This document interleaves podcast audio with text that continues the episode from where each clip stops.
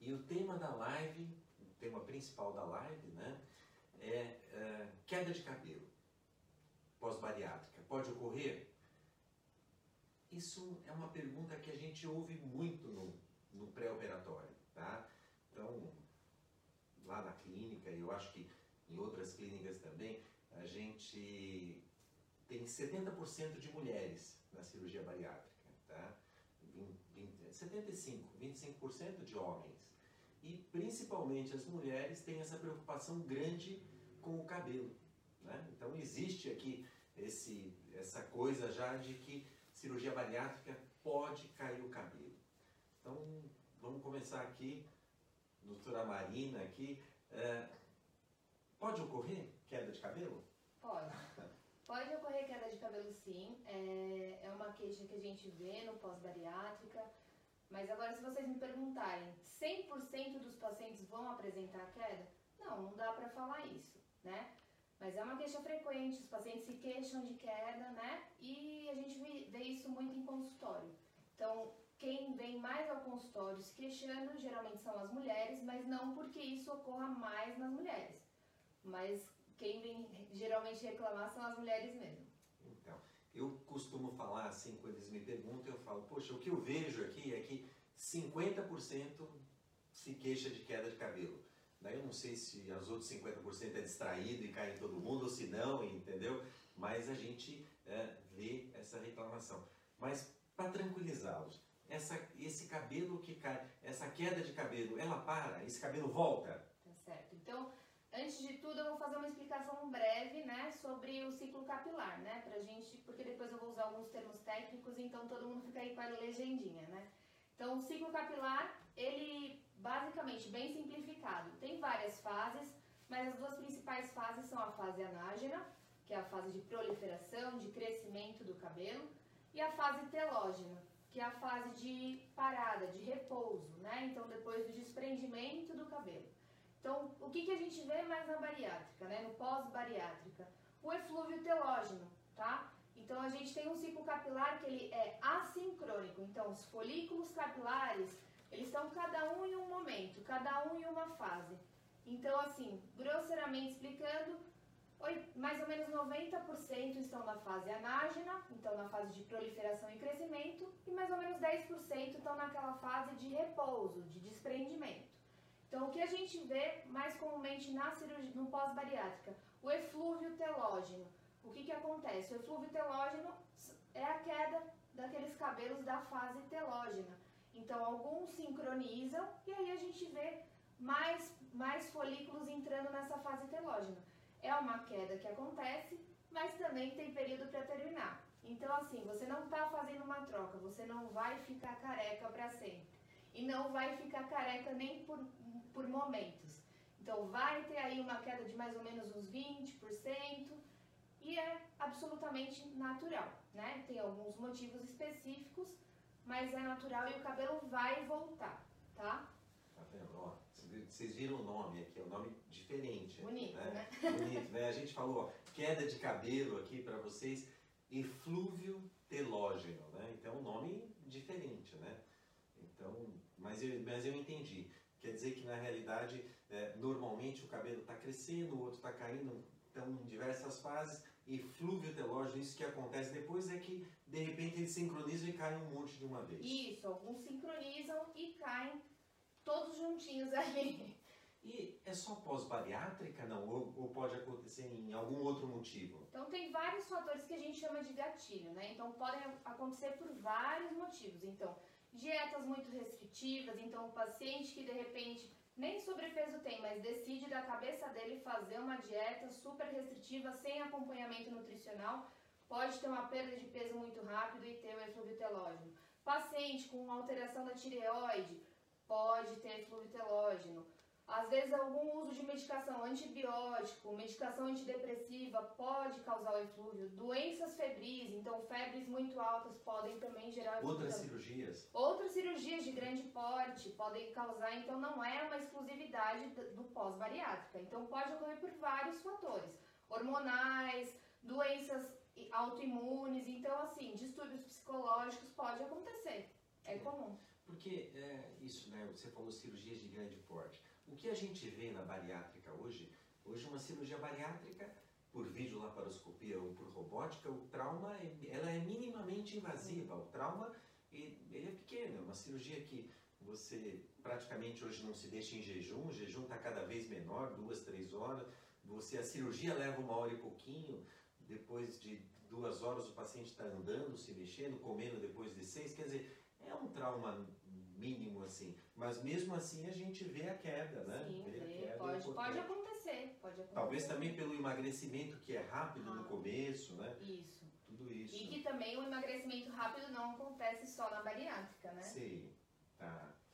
Legal. E vamos, vamos lá. Então, poxa, pode ter queda de cabelo, ocorre com frequência, não cai todo o cabelo, vai cair uns 20%, foi o que você falou aqui, então, e volta depois. É, quando que começa, por operou agora, quando que começa a cair, ter essa queda de cabelo, ou então quando naquelas pessoas que vão ter a queda de cabelo, quanto tempo depois da cirurgia tem a queda de cabelo e quanto tempo depois ele começa a voltar a crescer de novo? Então, o que a gente espera que aconteça é que depois do gatilho, do evento desencadeante, que o cabelo vá cair ali em torno do segundo, terceiro mês, tá? E a gente espera que volte em até 4, 5 meses. Então, assim, é o que eu sempre falo para os pacientes: paciência. Eu sei que é difícil, mas paciência vai voltar. Você não está fazendo uma troca, não é ou a cirurgia ou os cabelos, não. O cabelo ele tem um ciclo, como eu expliquei no início. Então, ele vai voltar. Quando tem esse telógeno caindo, já tem um outro em preparação para vir novamente. Então, você com o tempo vai notar os fiozinhos pequenos e aí continua o ciclo. Entendi.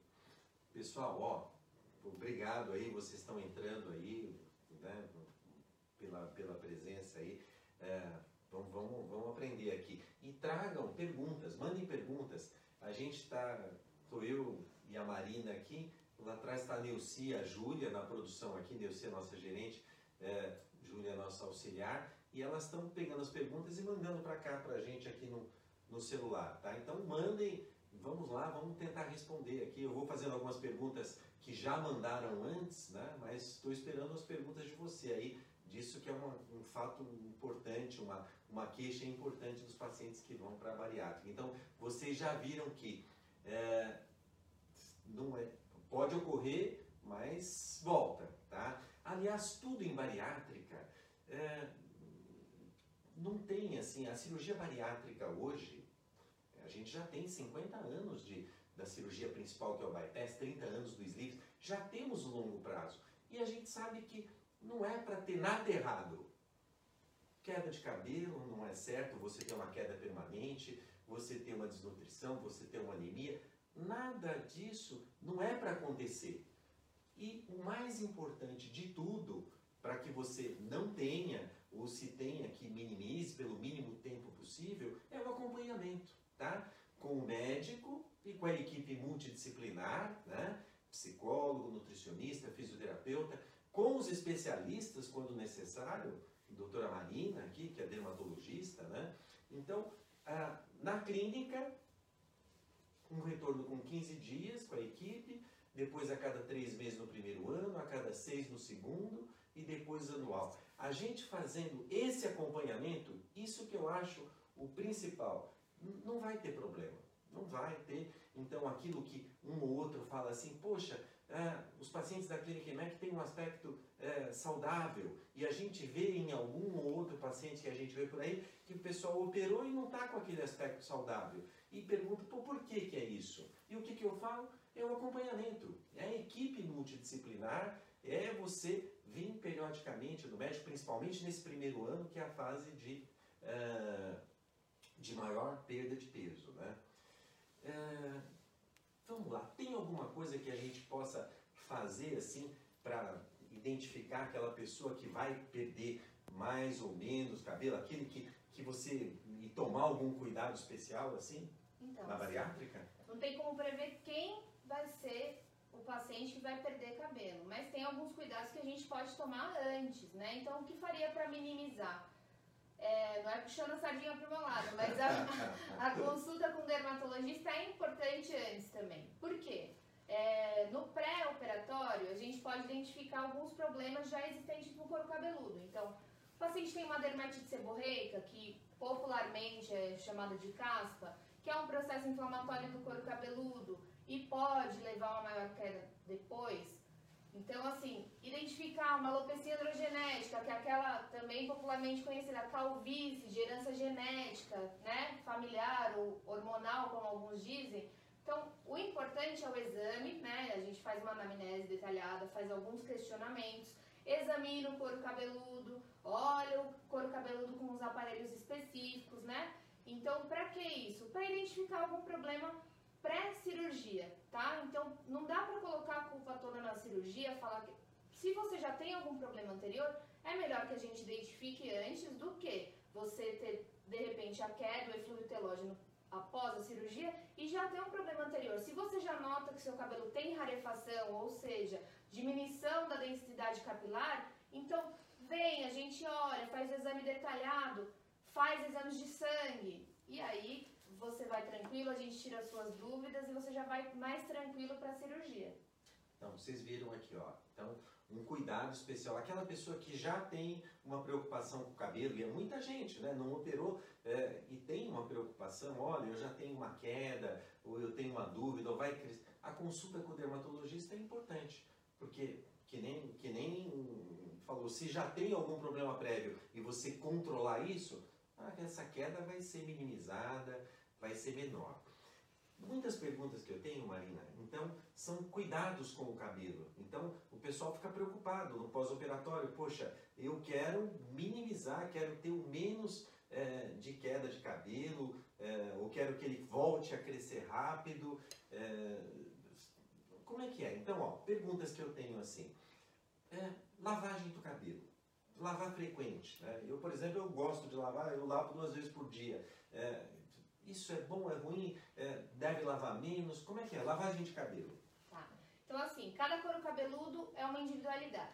Então, assim, é, sendo bem geral, é, eu indicaria, né? Eu nunca indico menos do que três lavagens por semana, né? Então, um couro cabeludo saudável é o quê? Um couro cabeludo limpo, tá? vai variar de paciente para paciente. Se o paciente tem uma maior oleosidade, se o paciente não tem, uma, um, não tem o cabelo tão oleoso. Então, assim, o que a gente tem que se preocupar não é com o cabelo em si, porque tem gente que fala, ah, meu cabelo é seco.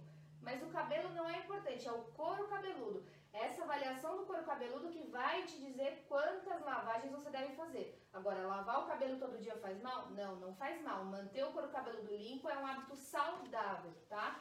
Saudável Isso é um mito, então, porque é a gente mito, ouvia né? falar, ó, é? lavar vai enfraquecer, isso, Isso, aquilo. né? A crendice popular, né? Lavar vai, vai sensibilizar seu couro cabeludo, vai fazer cair mais cabelo? Não, não, não vai, tá. não vai. Cortar o cabelo curto fortalece? Isso a gente ouve falar bastante também. Sim, ouve falar, mas assim, hum. é mito também, não fortalece, mito. porque o cabelo ele cresce de dentro para fora, né? Então, o que, que ele pode fazer? O corte, né, que meu professor falava, é a vitamina T de tesoura. O que, que ele vai fazer? O corte ele vai melhorar o aspecto do, do cabelo. Então, para paciente que tem um cabelo mais comprido, se incomoda com aquelas pontinhas duplas ou sente que o cabelo é mais volumoso em cima e depois vai ficando com menos densidade, se você, se isso é algo que te incomoda e você, você quer melhorar esse aspecto, pode ser uma boa opção cortar o cabelo mas não para todos os pacientes. Se isso não te incomoda, não, não vejo porquê. Tá. Tintura. Então, o pessoal fala assim, poxa, eu tinjo o cabelo agora e tem algumas pessoas que tem, começa a ter o cabelo branco ali fica feio, né? E a gente, às vezes, eles ficam pensando ali, pô, vou pintar, vai enfraquecer, vai cair mais ou não. É importante tintura? Tá, então assim, o que, que a gente fala sobre a tintura? Eu, eu sou bem realista com os pacientes, então por exemplo, os pacientes já estão com a queda de cabelo. Você vai deixar o paciente com a queda de cabelo e o cabelo branco ainda? Não. Então, assim, das químicas que existem para cabelo, a tintura eu, eu, geralmente libero. Se é uma coisa que você já tinha o hábito de fazer, então já tingiu o cabelo, já tinha uma marca que você gostava, que você estava bem habituada, e fazia isso sem problema algum, não vejo problema em continuar. Agora, se quando você passava a sua tintura, que você gosta, você sentia uma ardência no couro cabeludo, ou depois sentia que tinha uma descamação, aí a gente precisa analisar, tá? Por quê? Trazer uma inflamação para o couro cabeludo também não é benéfico. Então, a tintura no geral eu libero. Entendi. Libera, geralmente manter aquela. Mudar de cor, mudar de cor não é, não é uma boa, Não né? é uma então boa, acho que né? ou você faz o que você já estava acostumado, né? Deixa as mudanças para um pouquinho depois. É, A morena quer ficar magra e loira, Ah, a loira quer quer ficar loira. magra e morena, né? Então isso não é, não é legal. Descolorir também, Descolorir, o que, que acontece? Que a gente vê na maioria, é uma química um pouquinho diferente da tintura, né? Então, para você tirar o pigmento da haste capilar, então você já nota que aí tem uma química um pouquinho mais forte. É, tá muito associada à queda de cabelo? Não, geralmente ela tá associada à quebra, né? Então, a Sim. quebra da haste. Então, de repente, você tá sentindo seu cabelo cair, de- depois você sente que ele tá quebrando, eu acho que aí você já não vai, não vai gostar tanto do aspecto, então eu deixo isso para mais pra frente. tá progressiva, eles perguntam às vezes, é é? Progressiva também, aí entra, não é que eu restringe, né? Porque tem paciente que não consegue, que não, que não pode ficar sem. Não pode ficar sem, eu peço que espace. Ou que depois da cirurgia você espere. Espere o seu, o seu cabelo voltar ao normal. A gente faz uma rotina, é como se fosse o skincare, né? A rotina do rosto. Então o cabelo precisa dos mesmos cuidados. Então, a progressiva, fora causar quebra também, ela se como ela vai pro couro, a gente faz muito próximo do couro cabeludo, o que que acontece? Pode sensibilizar, fazer uma dermatite de contato, Sim. uma inflamação no couro cabeludo e pode também dar alguma queda aí. O pessoal pergunta com frequência, tem algum shampoo especial? Devo usar algum tipo não? Mudo do que eu usava ou não? Shampoo, se você tá bem adaptado com o seu shampoo, mantém, tá? A não ser que você, numa avaliação do especialista, ele veja que você tem escamação ou tem alguma doença inflamatória do couro cabeludo, aí convém mudar, né? De acordo com a sua necessidade. Shampoo universal, um que seja bom para todo mundo, não existe. Eu também gostaria que tivesse Tá, um bom para todo mundo, mas não, não tem, assim, não tem uma recomendação de um shampoo. Tem que ter avaliação e dependendo da necessidade a gente indica um shampoo. condicionador a gente sabe que é um pouquinho mais oleoso. É, é bom ou não? Usa, não usa? Usa, pode usar condicionador. A única coisa que eu não indico é usar próximo à raiz. Então, sempre do meio do cabelo para ponta, para não trazer mais oleosidade para o couro cabeludo. Tá bom. A gente ouve falar de uns tratamentos para cabelo, né? Não sei se, se procede aqui ou não aqui. Então, muita gente, é, vamos lá, estou com queda de cabelo, usa Pilfood ou Pantogar, que são vitaminas. Você, você recomenda isso ou não? É, geralmente o que a gente vê em consultório são os pacientes que já vêm tomando, né? Então ele já vem com a medicação em uso. É, eu não tenho nada contra a medicação, né? Mas cai naquela- na, na mesma coisa da pergunta anterior. Então, existe uma medicação que é boa, que é universal, que é para todo mundo? Não. A prescrição sempre é individualizada, é de Sim. acordo com a necessidade. Você tem que repor algo? Vamos ver o que está faltando. O que está faltando a gente repõe. Agora, repor tudo para todo mundo eu não acho que seja a solução. Então, o ideal é a avaliação e, mediante as suas necessidades, aí a gente entra numa medicação. Então, o ideal é nunca se medicar antes da avaliação médica. Tá. Isso também serve, então, para outras coisas, né? Então, é, minoxidil, que o pessoal fala que é muito bom para o cabelo, que melhora a circulação, isso serve para todos? Não, não. Não, não. O minoxidil, ele é muito bom quando bem indicado. Então, ele tem indicações específicas.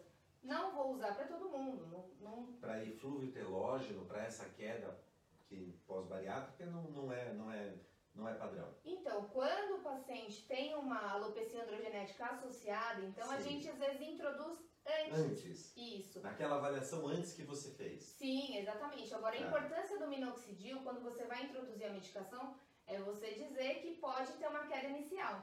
Por quê? Hum, Ele é um indutor da, ele é um indutor da fase anágena. Então ele Sim. faz para fazer a troca do telógeno para anágeno.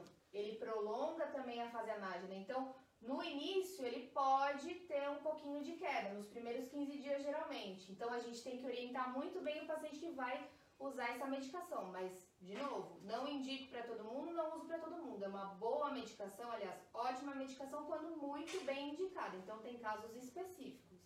Ó, a gente tem umas. Ó, fiz as perguntas mais genéricas aqui. Eu ia perguntar de outros medicamentos também, é, que a gente ouve falar muito, finasterida, dutasterida. Mas aí você já falou, você tem indicação, é, não é, não é nessa fase assim, né? Então, sim, sim. você, né? É... Inclusive tem medicações que têm contraindicações, então no exame, na, na anamnese, a gente já faz algumas perguntas direcionadas porque alguns remédios têm contraindicação e não podem ser usados em alguns pacientes.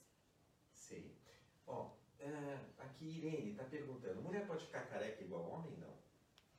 Então, careca, careca, sim, é assim, pode acontecer, pode acontecer, mas são outros distúrbios do, do, do couro cabeludo. Tem alopecias que são cicatriciais. Então, alopecias que formam cicatriz, que o paciente não vai voltar a ter o cabelo. Então, não vai crescer mais. Então, pode acontecer. É, isso, assim, se a gente for falar de cada alopecia, é assunto para dias, né? Sim. Então, assim, é, se ela está falando em relação à androgenética, a gente tem casos de, de alopecia androgenéticas que são mais exuberantes. Então, assim, o importante é fazer o diagnóstico cedo e iniciar o tratamento antes de notar que a diminuição da densidade capilar é muito grande. Então, aos primeiros sinais de diminuição da, da densidade, procure o seu especialista, procure o seu dermatologista para uma avaliação. Isso é super importante. Ó, Mandi está perguntando, vitamina, é, o polivitamínico, sim, assim, ajuda a crescer o cabelo, não? O, como é que é o, o polivitamínico? Então, o que, que acontece? É, vitamina, a minha orientação, né? Óbvio que tem condutas diferentes. Mas a minha orientação é assim, vamos repor o que está faltando. Por que a gente repõe o que está faltando? Por quê? Para aquele novo fio, o fio anágeno, que está em fase de produção, para que ele tenha todo o aporte nutricional, tudo que ele precisa para vir com boa qualidade. Então eu indico reposição quando está faltando. Entendi. Tá? Quando está faltando. Quando está faltando. Bom, de cara, a gente tem ali na equipe, né? É, a gente tem a nutricionista, isso. Independente da avaliação ali para o cabelo, é, a gente faz uma avaliação pré-operatória de exames. E se tem alguma coisa errada, a gente já, mesmo que não passou com o dermatologista, o que tiver de errado nos exames, a gente já conserta ali, a gente já repõe. Quanto ao suplemento, né? Existe então a nutricionista normalmente passa um suplemento proteico. É, essa primeira fase da dieta líquida é, pode faltar alguma coisa, principalmente o pessoal perde muito peso no começo. Então, independente do cabelo, é, um polivitamínico é, mastigável no começo é, já começa desde o primeiro dia e depois por comprimidos, né? Então, vai tomar um polivitamínico durante todo esse tempo e um suplemento proteico também, né? Então, isso a gente dá de base, mas para o cabelo é aquilo que a gente comentou, é um negócio mais específico, né? É, vamos lá. Aqui. Faz mal lavar, ó, Mandi, faz mal lavar o cabelo na água quente do chuveiro? Então, temperaturas muito altas podem, podem aí ser, não ser tão boas para o couro cabeludo. Por quê?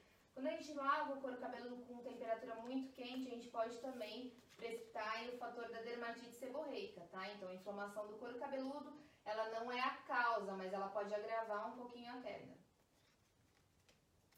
Aqui, ó. É, aqui, o nome aqui, Clau. É, tem um pouquinho cabelo já. E tenho medo, pois conheci um caso de uma moça que precisou usar peruca por causa de queda. Existe uma forma de prevenir? Então, depende de que tipo de queda que ela está falando. Então, volto naquele caso. Tem pacientes, às vezes, que não tem nem tanta, nem tanta queda ou nem tanta diminuição da densidade, mas não se sente confortável com aquela mínima perda e aí quer usar peruca.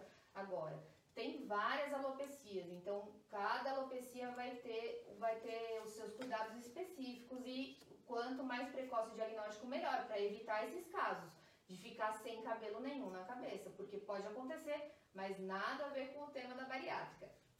Então, ó, a gente vê isso, isso eu ouço falar, e a gente vê as mulheres assim, é, principalmente mulher, homem, homem também, né? Mas eu, eu vejo que é, eles procuram muito o dermatologista por causa do cabelo. Então, quer dizer, sem ser bariátrica, te procuram bastante ou não? Bastante, bastante. Né? Mulher está sempre preocupada com o cabelo. É, Homem pre- se preocupa mais quando já começa a ver aquelas famosas entradas, Entradas, né? né? Ou uma rarefação mais aqui no vértex, que é o topo, né, da cabeça.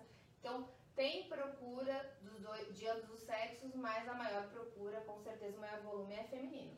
Naqueles cuidados lá, eu não, olha, tem aqui a Aline está perguntando da chapinha. Acho que a gente não falou da chapinha. Tá. Né? Como é que é chapinha? O que que é chapinha? Eu não entendo muito isso aí. Na verdade, a chapinha, né, a gente usa para É. alisar o cabelo, né? Pra alisar. Só que assim, o que, é, o que que acontece? A gente sempre instrui os pacientes, né, com as altas temperaturas, cuidado com as altas temperaturas. Então, assim, pode usar chapinha? Pode. Assim, indico todo dia? Não, né? Tenta espaçar um pouco, né? Agora, se você não consegue ficar sem a chapinha, tentar não usar na temperatura máxima, né? Então, tem aquele bubble hair que a gente chama, né? Então, secador, chapinha, babyliss que tá em alta no momento, então todo mundo faz uso praticamente hoje em dia, então sempre numa temperatura menor, tá? Secador, pelo menos a 10 centímetros de distância do, do cabelo, nunca usar uma temperatura muito alta, tentar na temperatura mais, mais média ali, porque senão pode acontecer esse bubble hair, que falam que é como se fosse uma bolha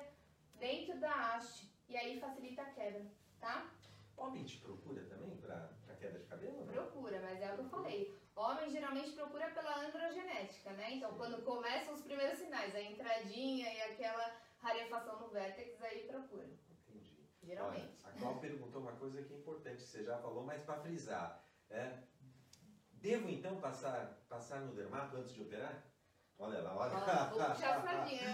Deve- Eu acho que Deve. deve, né? Na minha opinião, deve. Por quê? Pra gente identificar se tem algum problema anterior. Se não tiver nenhum problema, muito que bem. Eu faço essas orientações de chapinha, de tintura, de todos os cuidados com o cabelo pré-cirurgia. Então você vai mais tranquilo. Eu acho que às vezes a consulta com o especialista, ele vai te tranquilizar. Então vai te dar mais segurança. Óbvio, você já escolheu uma, uma boa equipe, uma equipe multidisciplinar que vai te dar todo o suporte. Qualquer intercorrência que tiver, eles já estão lá para te socorrer. Então, assim, já escolheu, já tá tranquilo. Eu acho que a avaliação do dermatologista acho que vai te tranquilizar mais. Então, se tiver qualquer coisa pra gente ajustar, a gente faz os ajustes e aí depois você vai pra sua cirurgia bem mais tranquila. Ó, a Márcia perguntou uma coisa aqui, ó. É, todo medicamento para cabelo age nas unhas também? Acho que não, né? Mas Nem Comenta todo, né? Na verdade, a gente fala que as medicações geralmente que a gente usa, eles agem nos anexos, né? Então, assim, anexos a gente cons- considera estrutura capilar, é, unhas. Então, assim, não é todo medicamento que vai agir no cabelo que vai agir nas unhas, porque a gente muitas vezes não usa medicação via oral, usa medicação tópica. Então, a cada um vai ter a sua função. a Márcia perguntou também da biotina. O que, que você acha disso aí? A biotina é uma vitamina, né? Vitamina B7, né? Então, assim, também a gente não usa para todo mundo, tá? Então, a, a biotina, quando nós utilizamos, a gente tem que orientar bem o paciente. Então, assim, quando vai coletar exames e está em uso de biotina, avisar o laboratório, porque a biotina também pode alterar alguns exames laboratoriais, não não alterar permanentemente. Então, por isso que a gente fala para suspender o uso da medicação com biotina de 24 a 48 horas antes da coleta de exames. Meu, lembra aquele arquivo das anteriores? Apagou aqui junto com as outras. Você manda pra mim? Manda aqui que a gente vai. Né? E mandem perguntas aí. Vamos aproveitar aqui a doutora. Não? Né? Então, assim, uma pergunta pacientes me fazem bastante assim: no banho, eu noto muito mais queda. Doutor, eu quero diminuir a frequência de, de lavar o cabelo. Por que, que eu quero diminuir? Por que, que você quer diminuir? Ah, porque quando eu lavo o cabelo, eu vejo que cai uma quantidade enorme. Então, o que, que acontece? Quanto menos você lavar, mais você vai notar, tá? Então, a, que, a queda de cabelo natural, que a gente espera, é de 100, 120 fios, tem alguns lugares que falam até 150 fios. Isso é o normal, tá? Então, o que que acontece? Se você diminui a frequência, ah, eu quero lavar três vezes na semana, tá? Então, ou dia sim, dia não. Aí você vai lá, lava, lavou seu cabelo hoje, daqui dois dias você vai lavar de novo. Então, o que que você vai ver? vai ver uma, uma queda maior, vai achar que é uma queda maior, porque os fios ao longo do dia vão se desprendendo. Então, a gente não tem o hábito de pentear o cabelo o tempo inteiro. Então, a gente não vai ver, ah, fio, os fios são de ontem, esses são de hoje, não. Então, na hora que você vai lavar o cabelo, ah, dia sim, dia não, você vai ver a queda no chuveiro de dois dias de, de, de queda de cabelo. Então, se desprendeu, estão ali presinhos aos outros cabelos. Quando você lava, você vai ver uma, uma quantidade maior. Mas isso não quer dizer que seja uma queda patológica. É, o pessoal fala do ralo do banheiro, né? É. Fala, que antes caía um tiquinho, sempre Sim. cai, né? Sempre cai. Normal cair, uhum. né? Agora cai um montinho a é, mais. É, então. Né? Então, sempre assim, saber que uma queda normal a gente considera de 100 a 120 cabelos por dia, tá certo? Ó, Sandra Vieira, aqui, ó. Ela fez uma pergunta, essa é uma das perguntas de antes que vieram, vieram pra gente, né? Depois de cinco anos de bariátrica, comecei a perder muito cabelo, de novo, né? É, né? Por que seria? Então, quer dizer, ela teve aquele comecinho, voltou tudo, né? Que nem você falou, começa ali no terceiro, quarto mês, volta no sétimo, oitavo, isso é normal, muita gente tem, né? Então não precisa se preocupar, que é esse clube telógico. Poxa, depois de cinco anos ela está com queda. Por que seria? Então, essa é uma pergunta difícil de responder sem uma avaliação. Por que, que voltou a cair? Né? Então, assim, precisa procurar o dermatologista, precisa de uma avaliação individualizada para você, para a gente ver se o quê? Você não tem um eflúvio telógeno crônico? Então, pode acontecer um eflúvio telógeno, crônico? Pode acontecer. Então, assim, é, pode ser uma alopecia androgenética, pode ser algum distúrbio hormonal, pode ser alguma doença da tireoide. Então, fica muito vaga essa, a, a, pergunta, assim, no sentido de te responder com exatidão. Então, precisa da avaliação do dermatologista. Por quê? Anamnese, então, questionamento, todo o questionário pré-consulta, fazer o exame físico adequado e aí a gente pensar na, nas melhores hipóteses aí para sua queda de cabelo. É, então, e não só passar com o dermato, quer dizer, você ali de passar com a equipe, né? Lembra? Anual, precisa passar com a equipe, isso é importante. Eu não completei a pergunta aqui da Sandra Vieira. Ela tem um bebê de quatro meses. Ah, ah olha aí, ó. Então tem mais coisa, né? Então, assim, é, o eflúvio telógeno pós-parto, ou às vezes no recém-nascido, a gente vê, são eflúvios que são naturais, que a gente sabe que vai acontecer. Então o cabelo vai voltar da mesma forma. Então, se você tem um bebê de quatro meses, você tá ali naquele período. Então, gatilho, dois a três meses inicia a queda e depois pode ter, vai retornar o, o, o, cabelo que você tinha. Agora, precisa ver se você não tem nenhuma outra disfunção associada. Então, se não tem nenhum outro problema do couro cabeludo associado ou se não tem nenhum distúrbio endógeno associado aí também. Ok, a Dandias perguntou aqui, então, de novo aqui, ó. Tem algum método para utilizar antes da cirurgia para prevenir essa queda? Então, quer dizer, é, sem dúvida, sua equipe, sua equipe cirúrgica e multidisciplinar está cuidando, vendo isso, aquilo, mas se você tem uma preocupação adicional, é muito importante passar com a doutora Marina, né? Então ela vai avaliar o couro cabeludo, ver se você tem alguma outra coisa que você precisa mudar além, né? Além daquilo que a equipe multidisciplinar já passou para você, né? É... Dica para quem vai operar, eu acho que é a mesma, né? É... Aletheia. Tomo Anacaps por mais de um ano e o cabelo continua caindo. Devo trocar o remédio? Então, quem vai dizer se você deve trocar o remédio ou não é a sua dermatologista, tá? Então, assim, gostaria muito que tivesse uma medicação perfeita para todo mundo, mas a prescrição é individualizada. Tem que ser individualizada, então tem que ser direcionada para o seu problema, para o que está acontecendo com você. Então, não adianta a gente falar, ah, pode tomar esse que é, ó, batata, vai melhorar. Não, não dá. Tem que ter avaliação e aí, dependendo de caso para caso, a gente indica medicações específicas. Bom, essa mesma paciente perguntou, é uma pergunta parecida, né? E que ela toma, hoje é na cápsula, mas ela tomava exímia, né? É, agora tomando a cápsula. O que é exímia? Na cápsula é, é polivitamínico, Isso, né? exímia também, né? exímia... né? Tem várias, tem várias é, é é, é diferente. Então, assim, tem o exímia que é colágeno, tem o exímia que ele é polivitamínico, então tudo tem sua indicação. Então, não vou usar exímia? Vou, a gente usa. Então, dependendo do caso. Então, não dá pra dizer qual que é o melhor para você. Então, melhor para você a gente só vai saber numa consulta, tá? com o seu especialista, tá? Marina, uma pergunta boa aqui, tá? É, falar sobre é, hidratar o couro cabeludo com óleo de coco. É, diminui a queda? É verdade isso? Então, o óleo de coco tá muito em voga, né? Tá muito em alta. Então, assim, é, se você gosta do óleo de, co de óleo, do óleo de coco, acha que ele é bom pro seu cabelo, vai muito bem com ele, não use próximo à raiz, tá? Porque pelo contrário, se você usar próximo à raiz, aí que você pode aumentar a oleosidade do couro cabeludo, trazer aí uma, de repente, uma dermatite seborreica e fazer ter alguma, um, algum tipo de queda. Então, do meio do cabelo pra ponta, eu não vejo problema nenhum. Bom, Elisandra, então aqui você já respondeu a isso aí. Tenho seis anos de bariátrica e me alimento bem. Por que meu cabelo continua caindo? Pode ser um montão de é, coisa. Então, os né? nutrientes não vêm só da alimentação, né? Então, mesmo quem tem uma alimentação adequada, ou de repente você acha que você tem uma alimentação adequada, então, e aí às vezes você não tem. Então, importância da equipe multidisciplinar, né? Acompanhamento do nutricionista, tá? Então, não é só déficit nutricional que vai gerar queda de cabelo, tá? Então, tem doenças do próprio couro cabeludo, tem distúrbios da tireoide, tem alterações psíquicas, tem medicação, então tem muita coisa que pode ser o gatilho de uma queda de cabelo.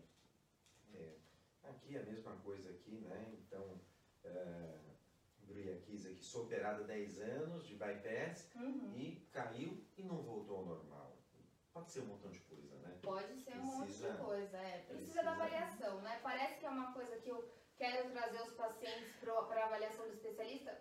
Não é porque eu quero, é porque tem a necessidade, né? Não adianta eu falar, não- é, a medicina não é uma ciência exata, não é uma, uma receitinha de bolo. Então tudo é individualizado, precisa de uma avaliação, nada vai substituir aí a, a avaliação de um médico, tá? Olha, uma pergunta aqui do Marcos aqui, ó. Casca de abacate é bom para cair, pra não cair cabelo? Isso eu não, nunca ouvi, isso eu não sei. Olha, Casca. essa também, se eu responder pra você se É. é, bom ou ruim, nunca ouvi falar, né? Mas posso, posso pesquisar. Então, ó, o que, que a gente vê que é importante, né? Então, você se alimentar bem, é, a nutricionista passa isso aqui, é, sem dúvida vai ajudar tudo no organismo, né? Então, e, e no cabelo também. Fazer aquela dieta um pouquinho de cada coisa, isso acho que é fundamental, pós-bariátrica, para você não ter nenhuma perda adicional, para não, não engordar, para quem para emagrecer com saúde, acho que isso é fundamental ali, né? É, bom, acho que de cabelo aqui a gente colocou bastante coisa aqui, né? Então não sei se tiver mais perguntas aqui, a gente vai vamos- vai passando para a gente aqui. Mas vamos lá. E além do cabelo, qual, qual a segunda queixa mais assim que, que o pessoal queixa você, sei lá, flacidez ou Mas ou- com, com como é relação à é? bariátrica. com relação à bariátrica. Tá, né? é. Então, aqui o pessoal, nosso público aqui é quem está mais preocupado. Na Clínica IMEC, que é focada no emagrecimento, né? não só em bariátrica, a gente tem, é, a gente trata em todos os níveis ali de emagrecimento. Né? Então, com remédio 10%, com balão 15%, para gastroplastia endoscópica 20%, para cirurgia acima de 30%, 40%. Mas vamos supor, esse emagrecimento ali, e daí o pessoal, eles já vem sempre pensando aqui, ó, isso é uma pergunta frequente também. É, poxa, vou precisar de cirurgia plástica, eu vou ficar com flacidez, isso, aquilo. E da parte clínica, tem alguma coisa que a gente é, pode fazer da dermatológica, isso, aquilo, para aqueles que não têm ainda aquele avental, que não tem.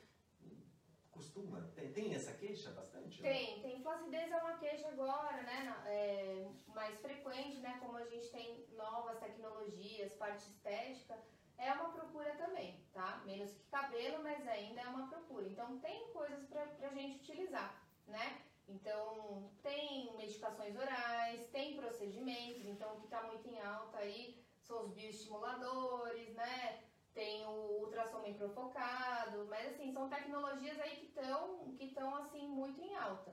Ajudam, ajudam, mas assim, tudo tem sua indi- indicação. Então, se o paciente tem uma flacidez muito importante, talvez necessite da, da plástica. Então, avaliação conjunta, né? Então, avaliação do especialista, dos especialistas, do cirurgião plástico, do dermatologista, para ver qual tratamento que se encaixa melhor.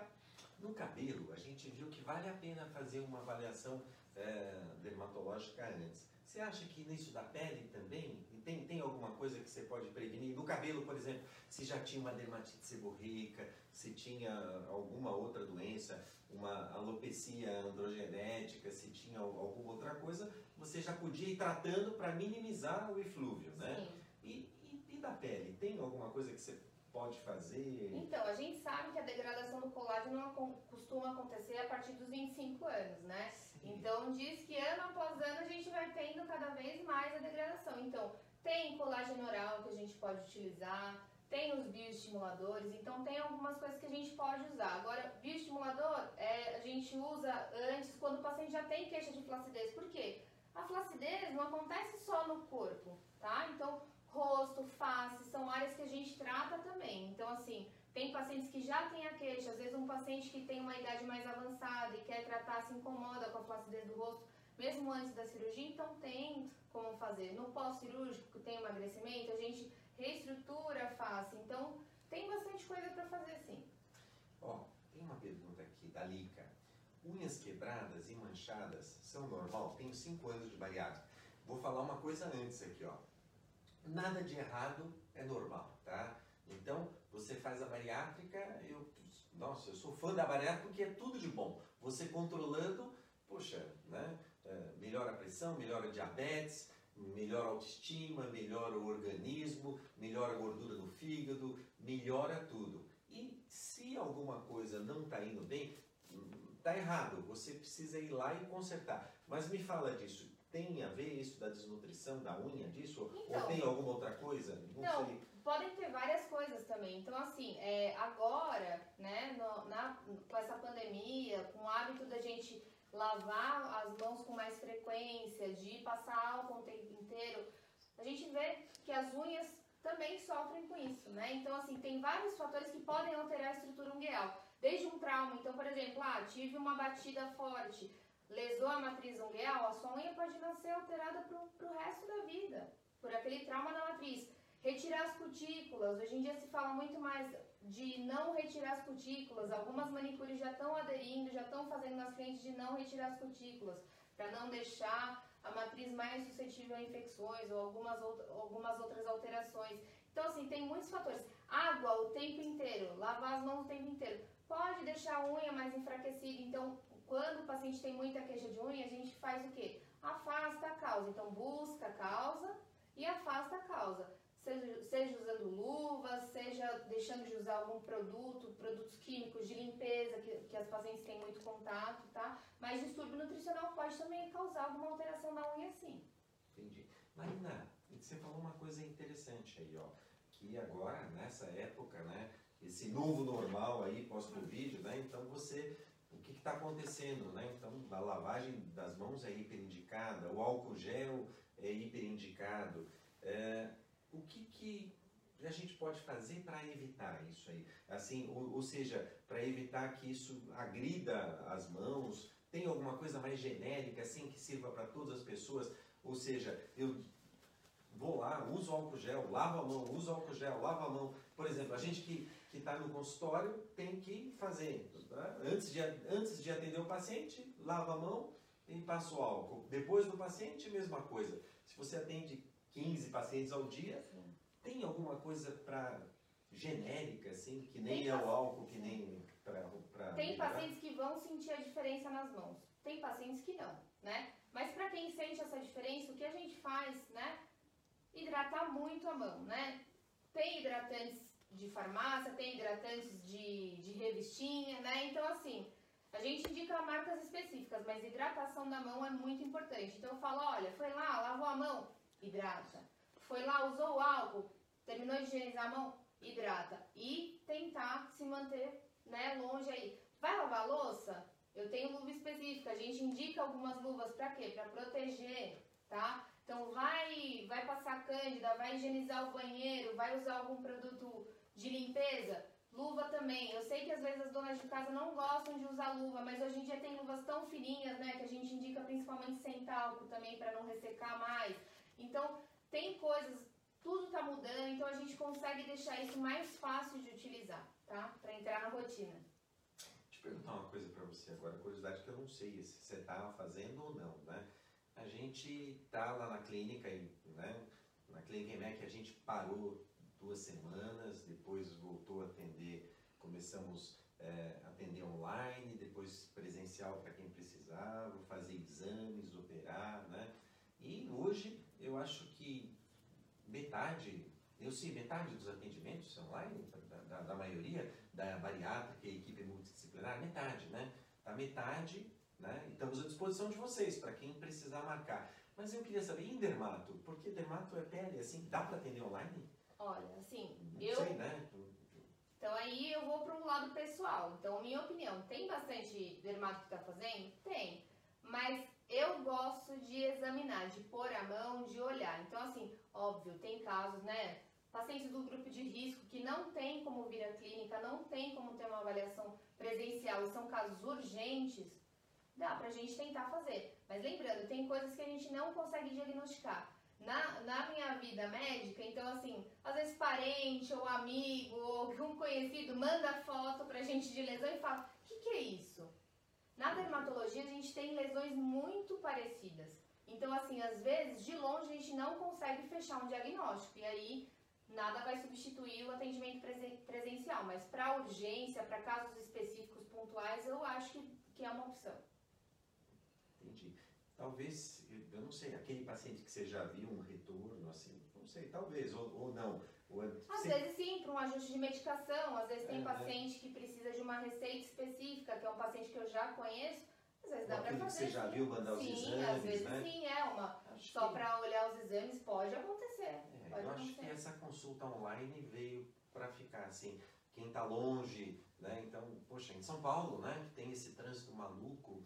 É, antes, antes da pandemia a gente não era autorizado a fazer. Começamos agora, mas eu acho que é uma coisa que deve permanecer. Pelo que a gente viu ali, quem vai normatizar, se vai continuar ou não, vai ser o Congresso Nacional, né? O presidente passou para o Congresso, mas eu acho que vai ser difícil é, voltar como era, porque ajuda muita gente, quem está mais remoto, quem está longe, né? É, tudo é adaptação, é, né? E que se faça uma presencial e um outro Sim. retorno.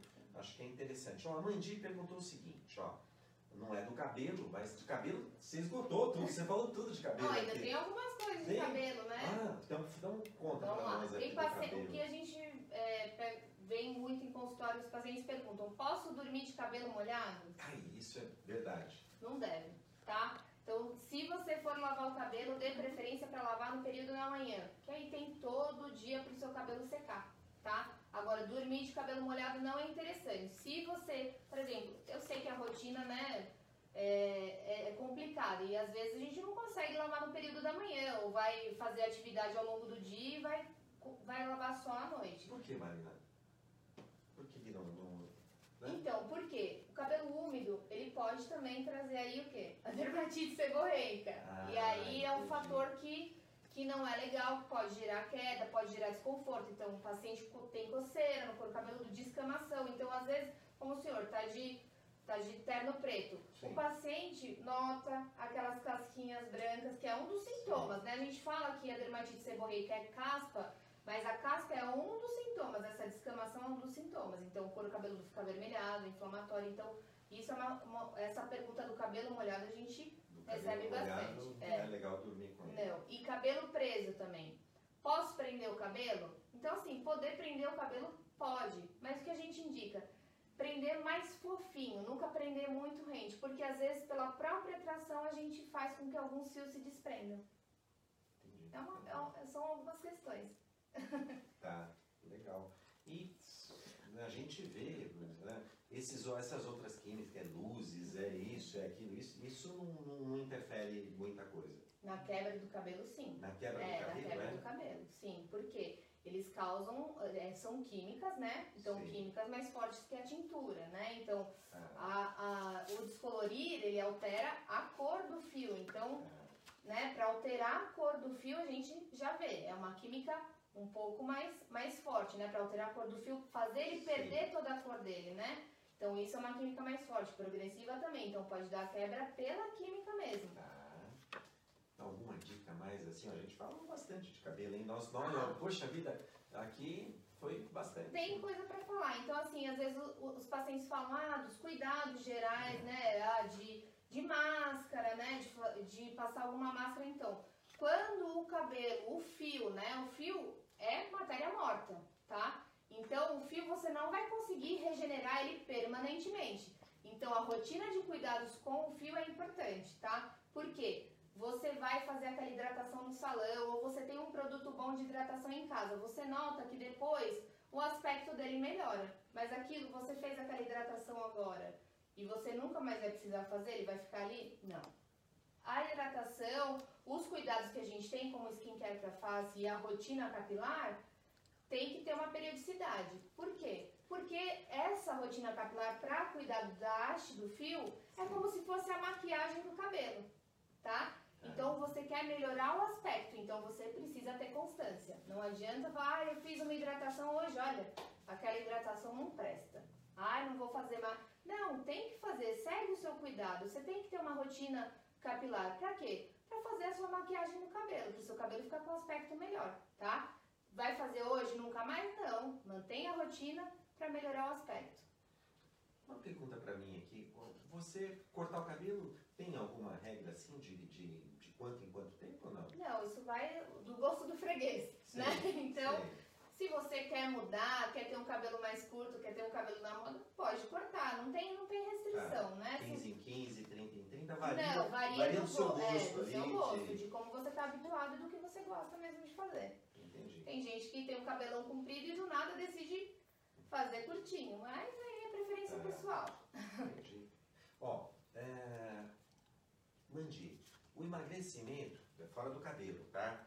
É, pode dar estrias? Eu tenho muitas é, e tenho medo de aumentar depois da cirurgia. Como é, é, é, na verdade é o contrário, né? Então, assim, se você já tinha estria, ela não vai aumentar depois que você emagreceu. Talvez a sua percepção da estria seja maior depois que você emagreceu. Mas a estria, geralmente, vão pensar assim num tecido, né? Então, numa camiseta. Você tá lá com uma camiseta e alguém vem e puxa a sua camiseta. Então, você ah. puxou, você tá, vai esgarçar a camiseta. Então, puxou, então é, é atração, né? Então, na pele é a mesma coisa. O fato de você ganhar muito peso, você aí, pode. Aí leva aí estria, leva estria. Né? Não só relacionado ao peso também, tem as estrias do crescimento. Então a gente vê bastante em meninos, né? Os meninos naquela fase de crescimento estão lá, do nada dão aquele estirão e, e ficam com as estrias do crescimento. Costas, às vezes paciente que faz musculação, Sim. braços. Então, toda alteração que a gente fala, né, pra ser mais, pra simplificar, de esticar, tá? Não de, de emagrecer. Ó, não tá aqui nas perguntas, mas é uma coisa que me perguntam às vezes, né? Então, ó, vou pessoal opera, está emagrecendo e quer mudar um, isso aquilo. E muita gente me pergunta, doutor, posso fazer uma tatuagem? Já pergunta ali no primeiro no segundo mês.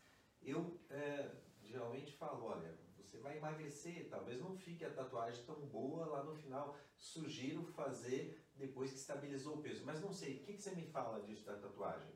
Estou falando certo ou tem alguma coisa? Dermato não gosta muito de tatuagem. A gente nunca, nunca vai indicar tatuagem, né? Eu não indico tatuagem para os pacientes, é óbvio. Que tem o livre-arbítrio, né? Então eu oriento. Por que, que você não indica? Por não indico você... porque às vezes o hum. paciente pode fazer uma reação ao pigmento. Muito tempo depois, não no momento. No momento, é, geralmente a gente vê às vezes as reações logo após, mas ela pode fazer uma reação, uma reação granulomatosa pós, uns anos depois, pigmento vermelho, né? Alguns pigmentos podem fazer algum tipo de reação. E aí a emenda fica pior que o soneto.